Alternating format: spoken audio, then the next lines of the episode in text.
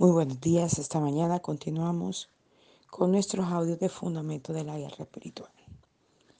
Ya terminamos con el Antiguo Testamento y ahora vamos a iniciar con el Nuevo Testamento en el Evangelio de Mateo. El primer pasaje importante en el Nuevo Testamento en español que menciona al Espíritu Santo es el relato del bautismo de Jesús Mateo capítulo 3, versículo 11 al 17.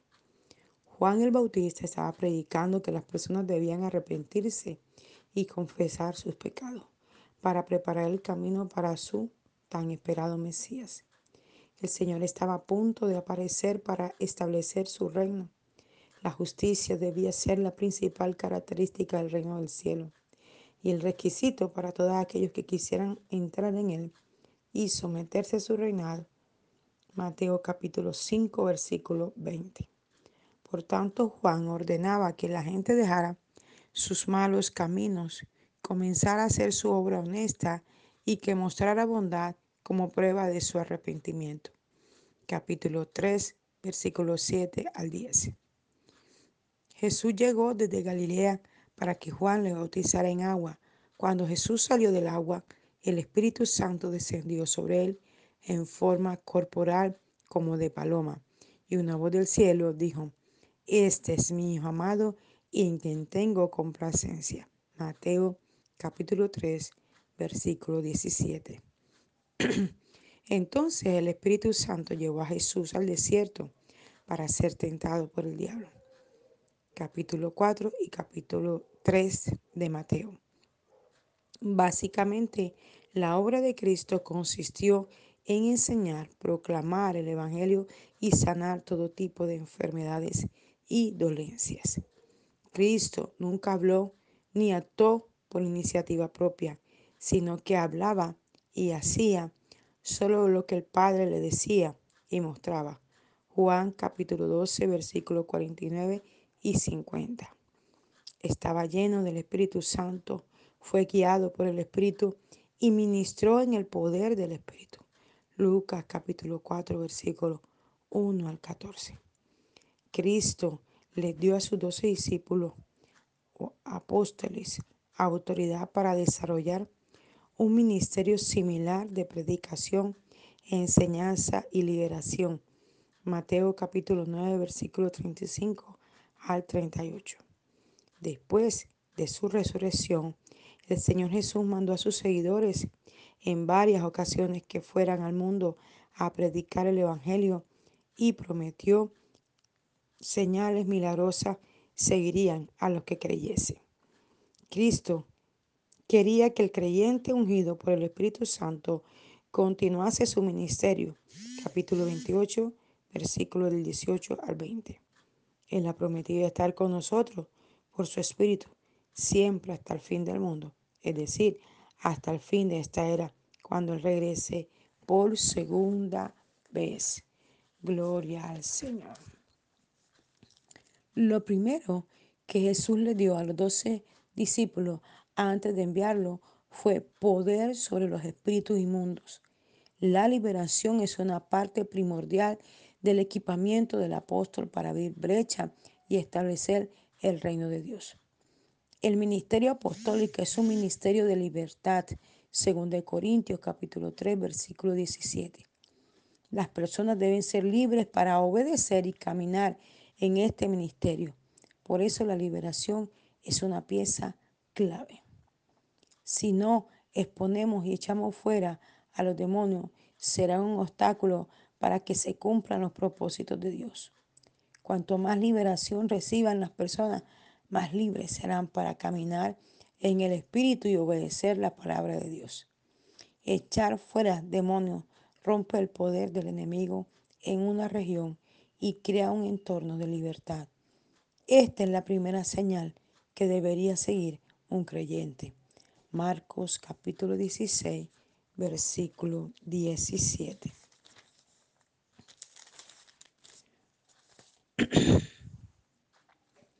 No hay ningún sustituto para el ministerio de liberación. La libertad que se experimenta al echar fuera demonios capacita a los creyentes para alcanzar nuevos niveles de fe y obediencia. También abre el camino para el evangelismo. Los poderes controladores de las tinieblas son neutralizados y más personas responden a la predicación del Evangelio. Es clave abrir regiones enteras para ser evangelizadas. Los cielos se abren y las bendiciones de Dios son desatadas. La liberación es necesaria para atacar y echar los espíritus religiosos que han abortado y obstaculizado mucho de lo que Dios desea hacer. El espíritu de brujería y los espíritus generacionales también deben ser desafiados y expulsados. La liberación abre el camino a la santidad. Debe haber limpieza y pureza para evitar que la iglesia sea desviada del propósito que Dios tiene con ella. La fuente del espíritu de, de recaída es el infierno. El diablo no se preocupa por la gente que ya está en el infierno, pero las puertas del infierno buscan nuevos candidatos. El enemigo quiere aumentar la visión del reino demoníaco. Los demonios son liberados a través de los vórtices de la tierra diariamente cuando ignorantemente intentan impedir que venga el reino de Dios. El diablo es un retrasado mental y a veces no sabe pensar bien. En realidad no tiene la revelación de que el reino claramente ha venido ya. No cabe duda que el reino de Dios es una realidad solo para los que pueden recibir la verdad de lo que se trata el reino. Por lo tanto, en su ignorancia, el diablo intenta traer el infierno a la tierra, sin entender que Dios está liberando el establecimiento de su reino. Veamos algunas cosas que manifiestan que el reino de Dios ha venido. Número uno, el reino viene cuando se hace la voluntad de Dios. Mateo capítulo 6, versículo 10. Número dos, el reino viene si echa fuera el demonio por el Espíritu de Dios. Mateo 12, 28. Tercero, el reino viene cuando los niños pueden acudir a Jesús. Mateo 19, 14. 4. El reino viene cuando los últimos son los primeros y los primeros son los últimos, cuando la semilla más pequeña se convierte en la más grande. Marcos capítulo 4 versículos 31 y 32. El reino viene cuando los enfermos son sanados. Lucas capítulo 10 versículo 9. El reino viene cuando los hombres le rechazan por causa del Evangelio y usted tiene que sacudirse al polvo. Lucas 10 del 10 al 11. El reino viene cuando los hombres no caminan en base a la observación, sino que obtienen una revelación. Lucas capítulo 17, versículo 20. El reino viene cuando el acusador de los hermanos es expulsado. Apocalipsis capítulo 12, versículo 10. Hay algunos principios espirituales que se han convertido en los principales objetivos de las puertas del infierno contra el creyente. Entre estos están la voluntad de Dios para nuestras vidas el ministerio que Dios ha dado a cada creyente para echar fuera demonios. Marcos 16, 17. El ministerio para la siguiente generación. El diablo quiere matar nuestra prosperidad espiritual. Las vidas cambiadas donde quiera que Jesús libera de los más hondos a los más sublimes. La virtud sanadora de Cristo en el ámbito terrenal. El privilegio de sufrir con Cristo la revelación que ha sido reservada para los apóstoles de Dios y los profetas de hoy. La capacidad del creyente para echar fuera al diablo, pero también para destruir su reino. El escritor de Hebreos nos exhorta dejando ya los rudimentos de la doctrina de Cristo, vamos adelante a la perfección, no echando otra vez el fundamento del arrepentimiento de obras muertas de la fe de Dios. Hebreos capítulo 6, versículo 1. Dios nos está diciendo que estas cosas no sean importantes, sino que no tenemos que seguir aprendiendo las mismas cosas una y otra vez. Se puede alcanzar un nivel de madurez para que cuando lea los mismos versículos reciba cada vez más una nueva revelación. Creo en el discipulado y la mentoría, pero veo demasiados casos en que los líderes seguimos alimentando con leche a la gente demasiado tiempo. Los bebés no se convierten en buenos soldados. Hebreo nos dice que algunas personas han aprendido las mismas cosas tantas veces que ya deberían estar enseñándolas a otros. Hebreos capítulo 5, versículo 12. Si Dios lo permite, usted debe pasar de una enseñanza a otra más avanzada. Nunca se debe dejar a un lado la sencillez del Evangelio que usted entendió al recibir a Cristo. Madure en los principios de Dios para ser un vaso usado para manifestar la venida del reino a la esfera terrenal. Dios no nos dijo que Él derribaría la fortaleza y echaría fuera los demonios por nosotros. A Él le gusta retirarse y ver cómo lo hacemos nosotros. El diablo no es rival para el Señor, de señores y el Rey de Reyes. Nosotros somos sus herramientas. Y esto es tan real que yo por lo menos observo que hay lugares en donde una persona está convertida a Cristo, llega un predicador, hace el llamado y la persona vuelve a levantar la mano. Y en alguna ocasión vi esto muy reiterativo en varias personas. Varias veces hicieron la decisión de fe. Cuando la persona, el predicador, el, el evangelista hace el llamado, ya nosotros no tenemos por qué volver a levantar las manos para el llamado de salvación. Si el evangelista, luego de haber orado por la gente nueva que no tiene a Cristo, hace un llamado para sanidad, para restauración o para cualquier tipo de otra cosa, pues allí sí podemos ir al frente o levantar la mano. Cuando no hay una seguridad de salvación y ya hemos aceptado a Cristo en nuestro corazón, tenemos que ir a la presencia de Dios, pedir perdón, pedir restauración y renovar nuestros votos delante del Señor. Y caminar no quedarnos allí estancados. Una de las cosas que eh, Dios a mí me ha regalado es ver en la gente el llamado que tiene y ayudarlos a impulsar en el llamado. Así sea que tengan un mes, dos meses de convertido, yo los comienzo a impulsar, a impulsar. Pues en mi iglesia es así. Yo les ayudo a impulsar primero al bautismo, luego al matrimonio si no se han casado, Tercero, el llamado que tienen, que veo en ellos, los impulso, los pongo a orar, los a ministrar, a hacer cosas, a trabajar con los niños, con los jóvenes, porque veo la capacidad que hay en ellos. Mateo capítulo 3 dice, Juan el Bautista habla proféticamente del tiempo en el que Jesús vendría y os bautizaría en el Espíritu Santo y fuego. Capítulo 3, versículo 11. Una de las cosas que podemos aprender del Espíritu Santo es la capacidad de interceder por otros. La intercesión no consiste tanto en echarle a Dios nuestras cargas, sino en que Dios ponga sus cargas sobre nosotros en la intercesión. Oímos el corazón de Dios por las personas perdidas, heridas y encadenadas. A menudo no sabemos bien por lo que orar o incluso cómo orar. Romanos 8, 26. Incluso cuando no sabemos cómo orar, el Espíritu ora a través de nosotros, moviendo el cielo y la tierra para lograr la voluntad del Padre. El Espíritu Santo ora por nosotros tan profundamente que no hay palabras que puedan expresar su intercesión. ¿Por qué necesitamos que el Espíritu Santo ore por nosotros? Porque el Espíritu conoce las necesidades y condiciones de cada persona. Nosotros nunca podremos saber del todo lo que otra persona necesita de Dios pero el Espíritu siempre lo sabe.